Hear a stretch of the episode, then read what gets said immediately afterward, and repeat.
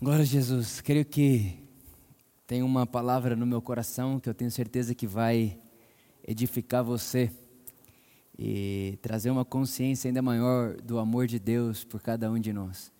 Ah, se você pode, se você quiser acompanhar comigo, eu vou ler 2 Coríntios capítulo 12. 2 Coríntios capítulo 12. Nós vamos ler a partir do versículo 1.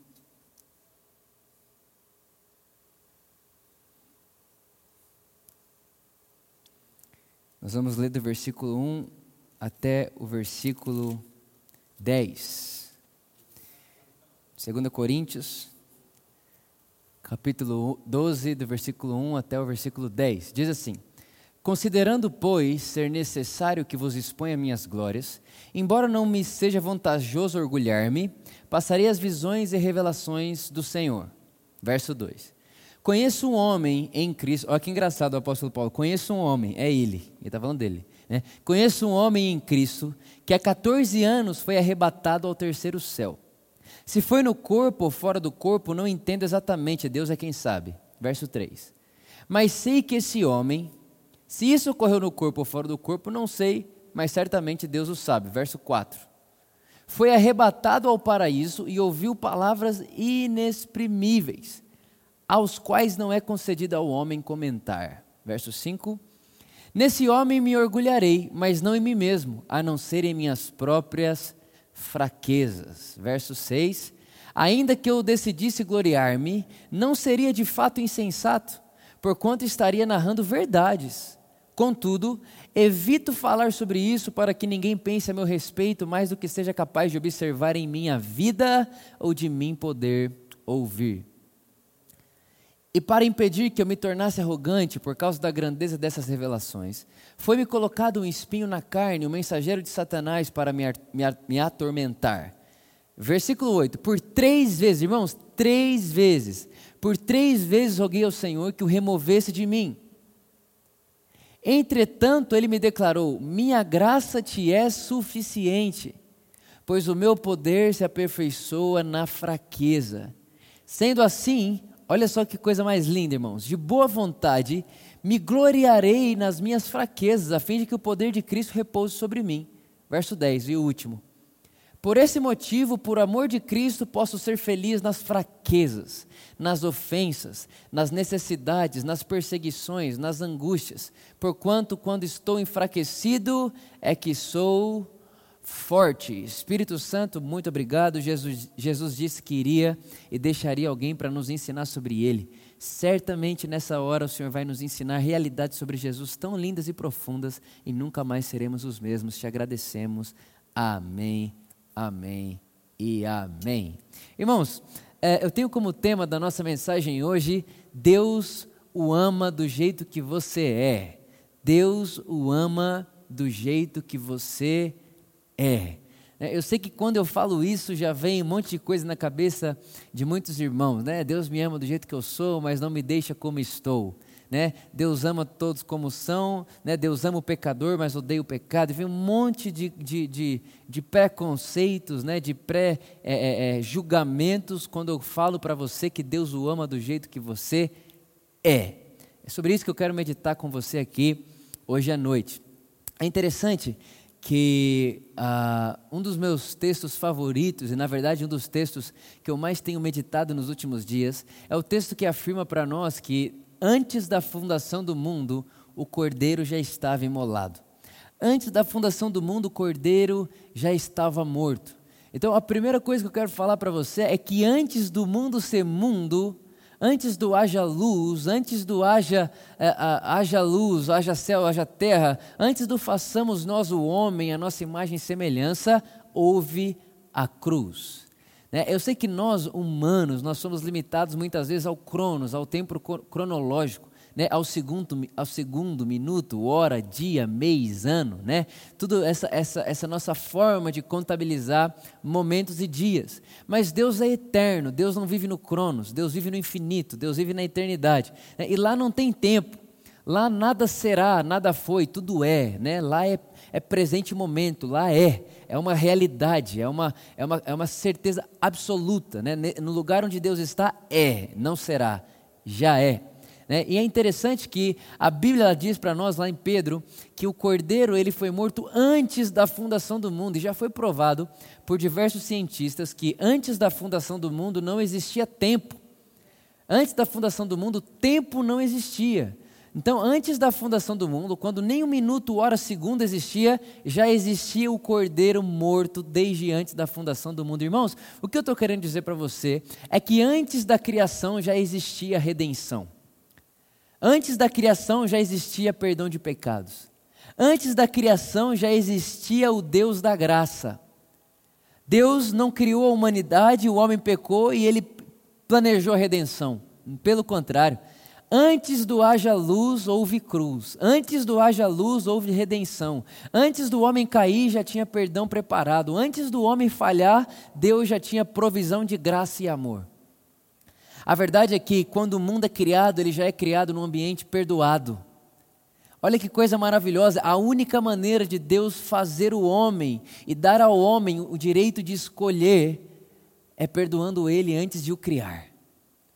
Olha que coisa linda isso aqui. O cordeiro estava morto desde antes da fundação do mundo. Irmãos, eu quero contar para você que a história do amor de Deus por você não começou o dia que você nasceu. A história do amor de Deus por mim e por você, ela já existe desde antes da fundação do mundo. Antes da fundação do mundo, quando nada era e nada ainda tinha sido feito, Deus já amava você.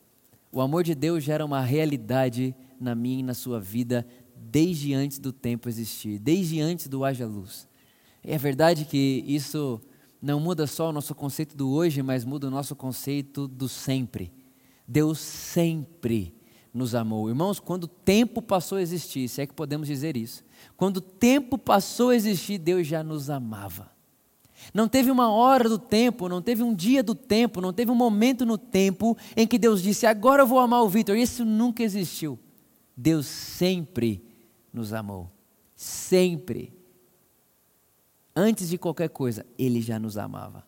Agora, uma outra cena de amor, né? Estou aqui desenhando para você e entender o, o, o amor de Deus, o início desse amor, que foi antes do tempo, antes do haja luz, antes da criação, já estava lá o amor de Deus por mim, por você, em Cristo, o Cordeiro já estava imolado. Então, a partir de hoje, eu queria que você entendesse que toda a perspectiva da criação ela foi feita debaixo dessa obra de redenção.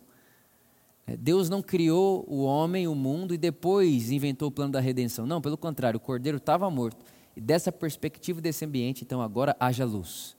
Né? E nós sabemos que a luz é Jesus, eu sou a luz dos homens. O haja luz é Cristo envolvendo a terra, é Cristo envolvendo o, o, o cosmos, é Cristo envolvendo o cronos. Né? Então, isso é muito interessante para a gente começar o pensamento.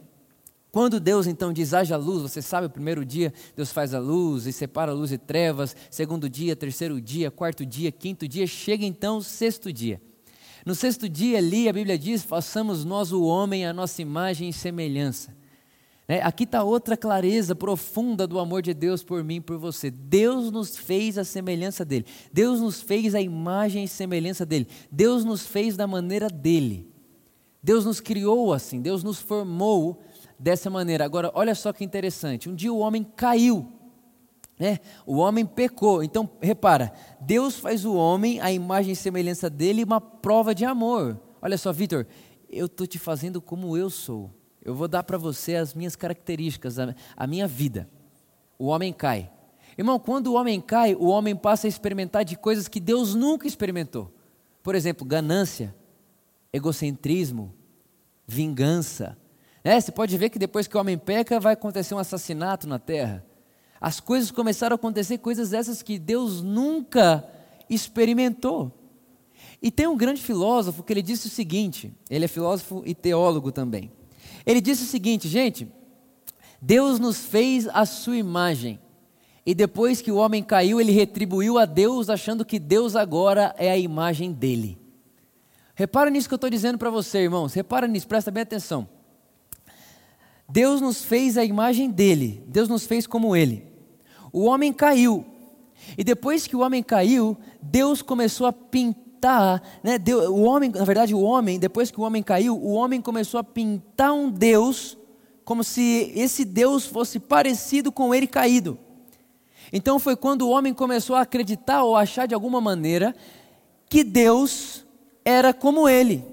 Então passou a olhar Deus e achar que Deus também era egoísta, que Deus também era é, vingativo, que Deus também é punitivo. Afinal de contas, se nós punimos, Deus pune. E quando o, o, o homem trabalha assim, quem, quem semeia, colhe. Então, se nós trabalhamos assim, Deus também. Repara, aquilo que nós fomos feitos para ser como Deus, depois que nós caímos, nós começamos a inconscientemente gerar sobre Deus aquilo que vemos em nós. E aqui, irmãos, é, é, esse pensamento é maravilhoso. Guarda essa frase, né? Deus nos fez a imagem dele e como retribuição nós colocamos a nossa imagem em Deus, como se Deus fosse como a gente. Então nós muitas vezes tratamos a Deus e achamos que Deus nos trata, né, da forma que nós faríamos se estivéssemos no, no lugar de Deus. Foi aí que nasceu o Deus vingador, foi aí que nasceu o Deus egoísta, o Deus que só pensa nele, um Deus mesquinho, um Deus mais ou menos, um Deus enfraquecido, né? um Deus que se eu leio a Bíblia ele me ama, se eu não leio ele não me ama, um Deus que se eu faço para ele ele faz de volta para mim, é um Deus manipulável. Por quê, irmãos? Porque nós somos assim, o ser humano caído é assim. Ele é manipulável. Se você dá para ele, ele quer dar de volta. Se você não dá, ele não quer dar. Se você faz, ele quer fazer de novo. Senão, ele não faz. Né? Quem mata tem que morrer. O ser humano é assim. Então, nós colocamos a nossa imagem caída num Deus que nunca caiu. Num Deus de amor, num Deus de graça. De repente, o homem caído quer começar a definir Deus da sua posição caída. Nós queremos, nós, não, Deus deve ser assim. Né? Deus deve ser dessa maneira. E foi aí, irmãos, foi desse lugar que muitos de nós começamos a tratar a nós mesmos numa perspectiva caída. Vou explicar o que eu quero dizer para você. Você pode perceber que a pessoa que você menos tem misericórdia é com você. Quando alguma coisa acontece na sua vida, quando você erra, quando você fraqueja, quando você fala que, uma coisa para alguém que você não devia, quando você pensa que não devia, quando você age como não devia, a pessoa que tem menos misericórdia com você é você mesma. Por quê? Porque você começou a espelhar isso em Deus. Mas Brennan Manning, de forma maravilhosa, como eu amo esse homem, ele disse o seguinte: Brennan Manning, ele falou: Olha, eu estou convencido de que quando nós chegarmos diante de Jesus, a pergunta que Jesus vai fazer é: Vitor, você se permitiu ser amado por mim? Vitor, você se permitiu que eu. Você se permitiu ser amado da minha maneira? Vitor, você se permitiu ser amado da minha forma? Irmãos, imagina você chegar diante de Jesus e achando que ele vai te falar um monte de coisa, achando que ele vai te cobrar um monte de coisa, achando que ele vai pedir para você um monte de coisa. E aí, quando ele olha para você, ele fala: Você se permitiu ser amado? Você se permitiu ser abraçado pela minha graça, pelo meu amor? Sabe, irmãos, muitas vezes nós pensamos que Deus é como a gente no sentido que se aquela pessoa fosse de tal maneira, eu a amaria. Aí a gente acha que Deus olha para nós e fala assim: olha, se você for dessa maneira, eu te amarei. Ou seja, espelhamos em Deus aquilo que nós somos, aquilo que o ser humano, perdão, aquilo que o ser humano caído é. Mas ele não é assim. A verdade, irmãos, que eu quero dizer para você hoje é que Deus não ama você do jeito que você deveria ser. Deus ama você agora. Deus te ama agora. Nesse exato momento, Deus te ama. Deus te ama nesse segundo. Você pode estar agora me vendo em qualquer lugar do mundo, seja hoje na live, seja no vídeo gravado. Você pode estar me vendo em qualquer lugar do mundo e fazendo o que quer que você esteja fazendo. Deus te ama agora. Deus não tem problema em te amar agora. Ele não te ama como você deveria ser, ele te ama agora, como você é. Ele te ama como você é, irmão. Entenda isso, desde antes da fundação do mundo, quando o mundo não era mundo, quando haja nem havia ainda, quando haja luz nem havia sido pronunciado, o cordeiro já estava morto, numa perspectiva onde, quando Deus coloca o homem na terra, o homem já nasce na terra com uma provisão de redenção e de amor. Quando Jesus ele vem à terra, a Bíblia diz que ele é a expressão exata de Deus.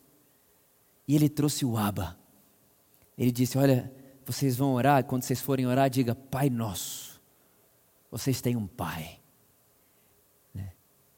Ou seja, Vitor, para de achar que o Deus é a imagem do homem caído. O homem caído virou egoísta, o homem caído virou ganancioso, o homem caído virou justiceiro, o homem caído virou arrogante, o homem caído virou quem, quem planta colhe. O homem caído virou isso, mas Deus nunca caiu. Ele ainda é o mesmo e ele é revelado plenamente em Cristo Jesus. E quando Cristo Jesus aparece, ele não traz um pai arrogante, ele não traz um pai soberbo, ele não traz um pai que ele é movido pelas nossas obras, ele traz um pai de graça, um pai que abraça. Ele chega e conta a história e fala: Olha, o pai tinha dois filhos. Um deles foi embora. E quando esse filho foi embora, gasta tudo que tinha. Ele pegou metade da herança, né, toda a herança dele, gastou tudo que tinha com que não devia. Quando o pai voltou, quando o filho voltou, perdão, quando o filho volta para casa, Jesus diz: o pai está de braços abertos esperando o filho voltar. Irmão, entenda isso que eu estou querendo dizer para você. Deus não tem medo de você agora.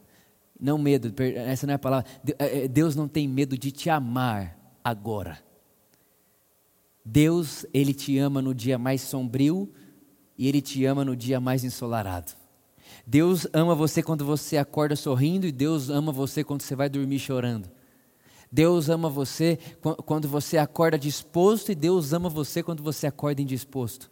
Deus ama você quando você acorda para cima e Deus ama você quando você acorda para baixo.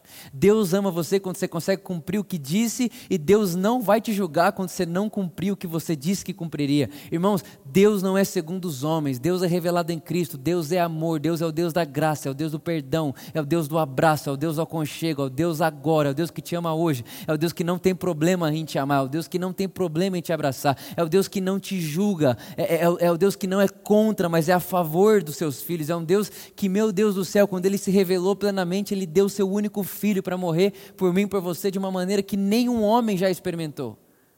E que nenhum homem poderia sonhar. Irmãos, Deus não tem problema de te amar agora. Ele não tem problema de te amar agora. É por isso que o apóstolo Paulo está dizendo: olha, eu, eu, foi me dado tantas coisas que uma coisa eu queria, que esse Satanás, né, que ele usa aqui, que essa fraqueza, que essa realidade que me atormenta saísse da minha vida. E ele diz: Eu pedi três vezes para Deus, Deus, tira isso de mim.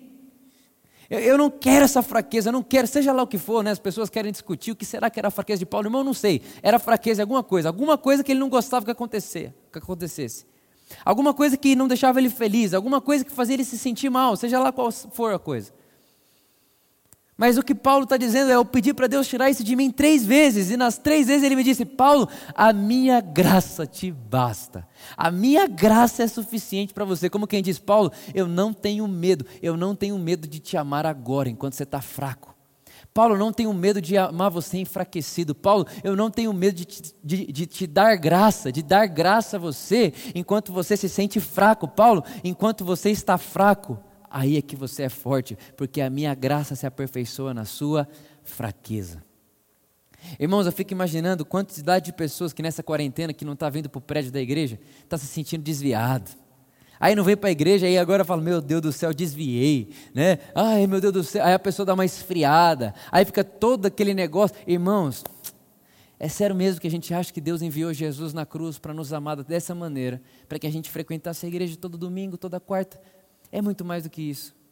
A verdade, irmãos, é que Deus enviou Jesus ao mundo para nos amar, para que você se sinta amado agora, do jeito que você é, e não do jeito que você deveria ser. Ah, como isso é poderoso. Paulo, a minha graça te basta.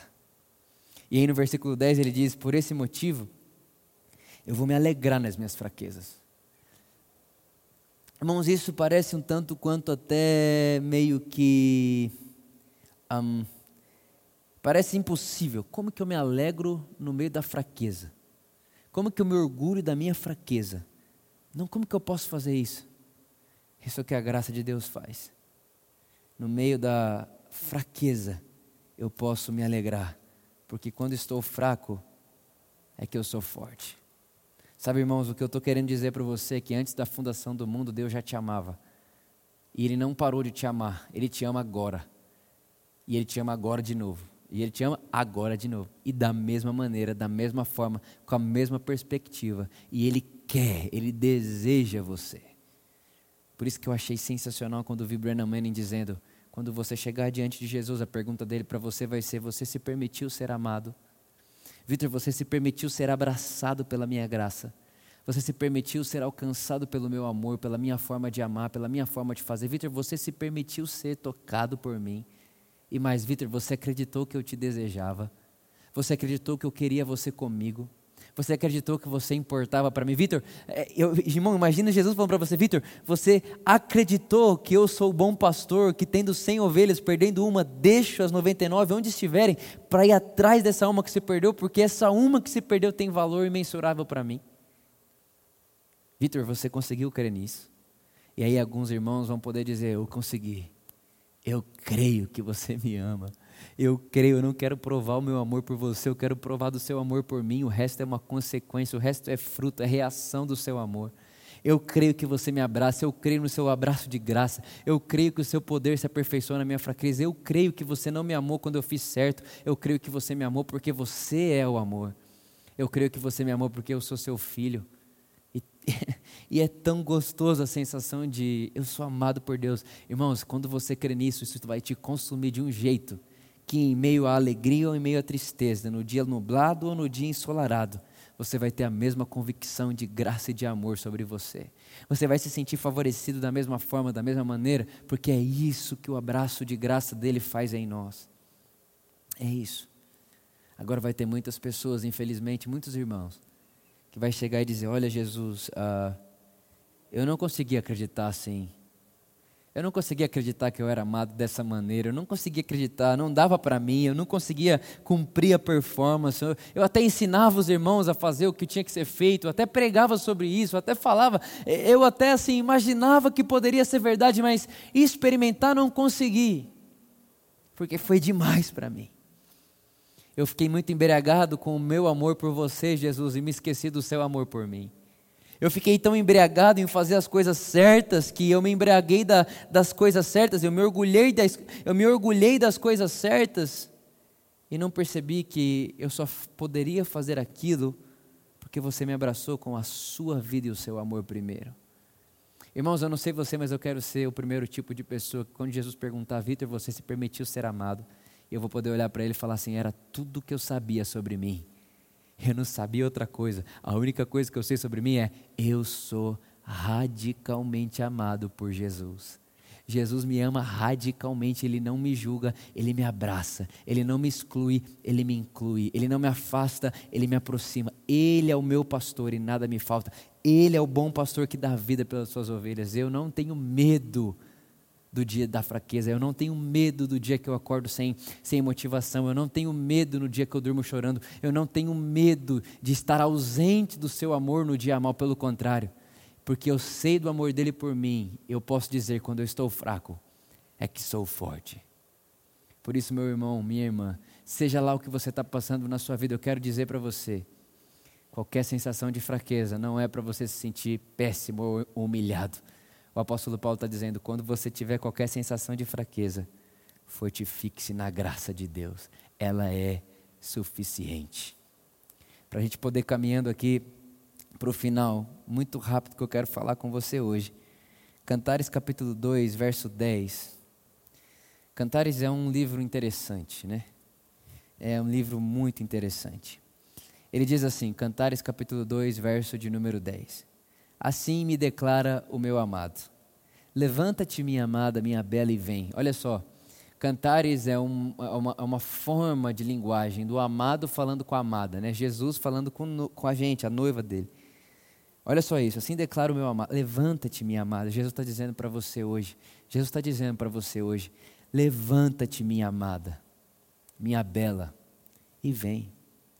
Olha e vê que o inverno já foi a chuva cessou, é primavera. Irmãos, consegue imaginar Jesus olhando para nós falando assim: Ei, para o choro, o inverno passou, Aquilo que você era já não é mais. O inverno, irmão, é a vida de pecado. O inverno é uma vida de culpa. O inverno é a vida de condenação. O inverno é uma vida sem Deus. O inverno é uma vida eh, fora da realidade da adoção de, do Espírito, fora da realidade de filho de Deus. Olha, o inverno passou. Né? Isso não é mais verdade sobre você. A primavera chegou. O que é a primavera? Eu sou filho de Deus. Eu posso frutificar. A primavera é onde as flores aparecem. Eu tenho frutos a Deus. É beleza. É o dia o dia não é cinza, o dia ele é cheio de cor, ele é cheio de vida, ele é cheio de fruto. Né? A primavera chegou porque agora eu sou filho de Deus. A primavera chegou porque agora eu sou perdoado, justificado, herdeiro de Deus, cordeiro com Cristo, herdeiro do mundo. Ando pela terra não como quem, quem precisa de algo, ando pela terra como quem tem o próprio Deus em mim, Cristo em nós, agora, aqui já. Ele me ama nesse exato momento, irmãos. O inverno passou. A primavera chegou. As flores estão pelo campo, chegou o tempo de cantar. Irmão, chegou o tempo de cantar. Vamos cantar, vamos celebrar, vamos se alegrar. Porque a figueira já está dando seus figos, as vinhas estão floridas e o perfume das uvas toma conta dos vales. Ou seja, irmão, está tudo funcionando, está tudo acontecendo, o evangelho está sendo espalhado, as pessoas estão sendo abraçadas pelo amor de Deus. Vamos celebrar. Vamos cantar. Versículo 14. Tão, tão precioso esse verso. Está mais do que riscado aqui na minha Bíblia. Risquei de vermelho, risquei de amarelo. Preciso riscar mais. É Jesus dizendo assim: ó, pomba minha. minha. Irmão, você consegue imaginar Jesus dizendo pomba minha? Pomba, irmão, principalmente no contexto judaico, é um, é um, é um sentido de carinho. Minha pomba é de delicadeza. Pomba carrega delicadeza. Jesus olhando para mim, para você, falando: pomba minha, que se esconde nos vãos dos rochedos. Tipo, oh, pomba, pomba minha, você está escondida. Você está nos esconderijos, nas encostas dos montes. Olha só isso aqui, gente. O Jesus falando para mim e para você. Deixa-me ouvir a tua voz meiga. Você pode imaginar Jesus olhando para você agora falando assim: seja lá onde você está escondido no meio dessa turbilhão de coisa, no meio de condenação, no meio de culpa. Tem muita coisa querendo esconder você de mim. Ele está dizendo para você: pomba minha, sai daí. Jesus está dizendo para mim, para você: sai desse lugar agora. Sai desse lugar que você está querendo se esconder de mim. Sai desse lugar de condenação. Sai desse lugar de culpa. Sai desse lugar de medo. Sai desse lugar onde eu não consigo ouvir a sua voz. Olha o que ele diz: me deixa ouvir sua voz e me deixa contemplar o teu rosto lindo. Irmão, Jesus ama ver você de cara limpa com Ele. Jesus ama quando você se apresenta para Ele sem máscara, irmão, sem medo da sua fraqueza, sem medo do que você fez, sem medo do que você deixou de fazer. Ele ama quando você aparece para Ele assim, com a cara limpa, com a cara lavada, dizendo: Jesus, é isso aqui, olha só aí. E o mais legal é que quando Ele olha para você, Ele não vai ver espinha, Ele não vai ver o defeito, Ele vai olhar para você e vai falar: Você é linda. Você é lindo, você é linda, eu amo olhar o seu rosto. Eu não tenho problema com o seu rosto, seu rosto é perfeito. Irmão, Jesus não está caçando espinha em você. Jesus não está caçando cravos em você.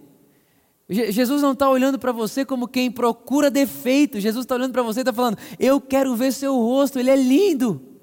E eu quero ver sua voz, ela é tão meiga. Pois a tua face é tão formosa e tão doce é a tua voz.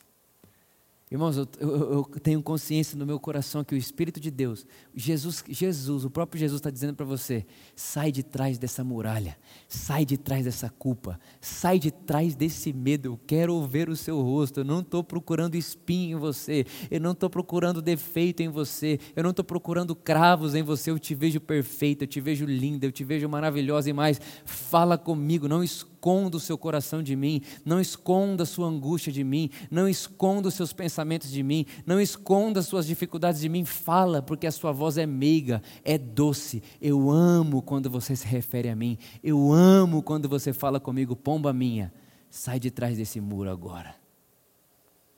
Por isso, onde quer que você esteja, aonde quer que você esteja nesse momento, eu quero orar por você, porque eu tenho consciência de que o Jesus Ele está querendo ver seu rosto e ele vai olhar para você, ele não vai condenar sua espinha, não vai condenar seu defeito, ele não acha que seu nariz é esquisito, ele não acha que, sua, que seu rosto é esquisito, ele não acha que você está fora do peso. Estou né? falando aqui de coisas espirituais, você está entendendo o que eu estou dizendo? Ele não vê defeito em você, ele te vê linda, ele te vê lindo, ele te vê com a pureza dele. Irmãos, a beleza está no olho, no olho de quem vê e Jesus te vê com os olhos dele. A beleza está nele. Ele te vê e olha para mim, para você e diz: Uau, como é doce ouvir sua voz e como é bom ver o seu rosto. Sabe, irmãos, esse é o amor de Deus por nós, que não começou ontem e nem hoje e nem acaba amanhã. É o amor de Deus que em qualquer momento da história, seja hoje ou na eternidade que há de vir, eu vou poder dizer: Deus me ama agora, do jeito que eu sou e não como eu deveria ser. Essa é a verdade que pode nos libertar e nos dar vida de verdade. Pai, muito obrigado pelo seu amor. Pai, muito obrigado pela sua graça, obrigado porque nada foge da sua, da sua vida, do seu amor por cada um de nós. Pai, muito obrigado porque o Senhor não nos julga, não nos condena e existe graça para os seus filhos. Pai, obrigado porque a sua vida em nós é fruto do seu penoso trabalho e não do nosso penoso esforço. Obrigado por essa realidade, que o Senhor nos ama como somos e não como deveríamos ser. Obrigado, Pai, porque diante de você nós somos o que somos. A obra de Cristo é tão poderosa que ela nos leva a ser o que somos eternamente diante de você agora. E é assim que o Senhor nos vê. E é por esse, é por esse lugar que o Senhor nos trata, como filhos amados. Te agradecemos, Pai. Obrigado aonde quer que você esteja agora, seja aqui na live do Instagram ou no YouTube, eu quero dizer para você: Jesus não tem medo de olhar no seu rosto. Ele não está preocupado com as suas espinhas. E de forma nenhuma ele vai olhar para você e falar: Hum, olha só, essa espinha me incomoda. Pelo contrário, ele vai te abraçar, te chamar de pomba minha e vai dizer para você: Eu estava com saudade da sua voz. Aonde você estiver agora, fale com Jesus e diga a Ele: Jesus, eu estou aqui. Aonde você estiver agora, independente do que você fez ou deixou de fazer, fale: Jesus, eu estou aqui. Eu não quero esconder de você nem um quarto do meu coração. Eu não quero esconder de você nenhuma voz do meu, do meu sentimento. Eu não quero esconder de você nada. Jesus, eu estou aqui. Isso sou eu. Isso é o que eu sou e não o que eu deveria ser. E Jesus vai olhar para você e vai dizer: Eu não estou atrás do que você deveria ser, eu amo você aqui agora. Eu amo você hoje. Eu amo você agora. Irmãos, esse é o Evangelho que tem poder para transformar a nossa vida, que tem poder para trazer luz na escuridão, paz em meio ao caos e vida em meio à morte. É isso que Jesus estava dizendo: aquele que crê em mim, ainda que esteja morto, na sua culpa, no seu medo, no seu ego, viverá. Aonde você estiver agora, o Espírito de Jesus pode alcançar você de uma tal forma que a sua vida nunca mais é a mesma. É você que sai. Você saindo desse lugar, você saindo dessa realidade agora. Essa realidade de medo, de culpa, de condenação, saindo debaixo dessa muralha. Dessa montanha que te faz tão mal. E vendo agora o Pai Jesus olhando para você dizendo: "Pomba minha". Eu queria que você declarasse comigo essa música, essa canção. Que bom saber que és meu Pai e que jamais me deixará. Independente de mim, independente do que eu faço, do que eu deixei de fazer, jamais me deixará. Essa é a vida do Pai em nós. Esse é o amor de Deus revelado em Cristo Jesus. Nada nunca poderá nos separar desse amor. Que bom saber que é nosso Pai. Irmãos, não defina Jesus e o Pai, não defina o Pai, as ações do Pai por você, achando que Ele faria o que você faria com você. O Pai não te trata como você se trata. O Pai não julga você quando você se julga. O Pai não abandona você quando você mesmo se abandona. Tem, irmãos, quantas pessoas não abandonaram a si mesmas e isso tem levado elas ao caos? O Pai não faz como a gente. O Pai não é como o homem caído. O Pai nos fez para vivermos a vida dele. Vamos declarar isso.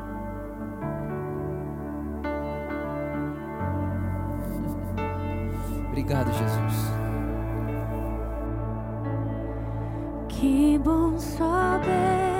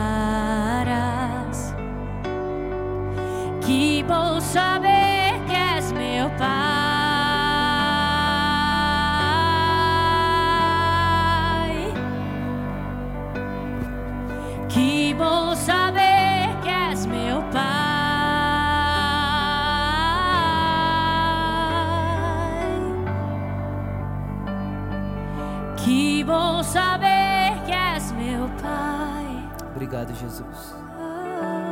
Obrigado. Sabe uma coisa que quando nós cantávamos essa canção, sabe uma coisa que você nunca vai precisar fazer com Jesus? É se justificar. Sabe, eu, me casei há um pouco mais de um ano e qualquer pessoa que tem uma relação, na verdade, homem e mulher, enfim, você já percebeu isso? Uma relação qualquer. Que muitas vezes, quando a pessoa diz para você que você errou e você sabe que errou, você quer se justificar. E você começa a querer convencer aquela pessoa do porquê você fez o que fez. E sabe o que eu sinto muito forte no meu coração? Jesus dizendo para mim, para você: você não precisa se justificar. Eu sinto muito forte, tem tanta gente querendo se justificar para Deus, querendo arrumar em Deus uma forma, uma maneira de Deus. Eu quero te convencer de que eu fiz isso por causa disso, eu fiz isso por causa disso, eu fiz isso por causa disso. Deus, eu, eu tratei minha esposa assim por causa do meu pai, eu, eu, fiz isso por causa que meu pai não me deu atenção, eu fiz isso porque ele fez primeiro. E a gente começa um monte de, de formas de tentar dizer: Deus, olha, eu fiz isso por causa disso, querendo justificar. Ele está assim. Lembro do filho pródigo voltando para casa, querendo dar para o pai o discurso que ele tinha feito. O que, que o pai fez? Me abraça aqui. Eu não quero saber o que você fez, deixou de fazer. Eu não quero saber o porquê você fez ou porquê você não fez. Não me importo com isso. Eu estava com saudade. Vamos falar de outra coisa, vamos falar da gente.